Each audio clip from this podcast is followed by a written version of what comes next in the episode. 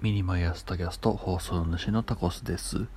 今回は100均で最近、まあ、売り始めていた、えー、洗いやすいタッパーというかトレイというかについてお話をします、えー、僕これを買ったのは確かセリアだったんですけれどもなんかいろんなところを見る限り、まあ、ダイソーでも、えー、まあ、大学ドラッグとかのはねあの100均がちゃんとついているお店とかでも売ってるみたいです。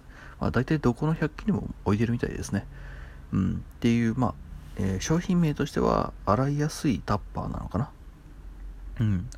これ特徴としては、まあ、えー、蓋の部分にですね、パッキン等がないのっていうのと、段差がすごい少ないっていうので、まあ、文字通り洗いやすい。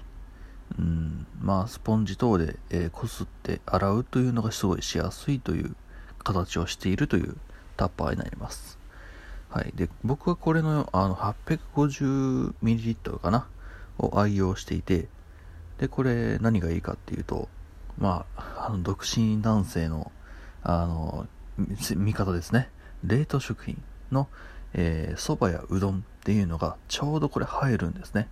そう。蕎麦やうどんっていうのを平置きした時にちょうどここにスポッとはまると。いうので、まあ、なかなか重宝してるんですね。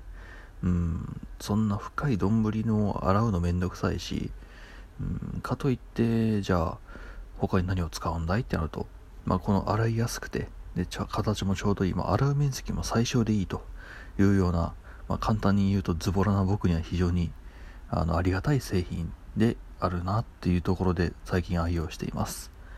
はい、スタッキングもできるし、まあ、1個100円なんでね、まあ、安いか高いかというところで言うと、まあ、正直あまり、えー、わからないんですけれども、多分ね、あんまり安くはないと思うんだよな。このサイズで100円だろ？う。うん。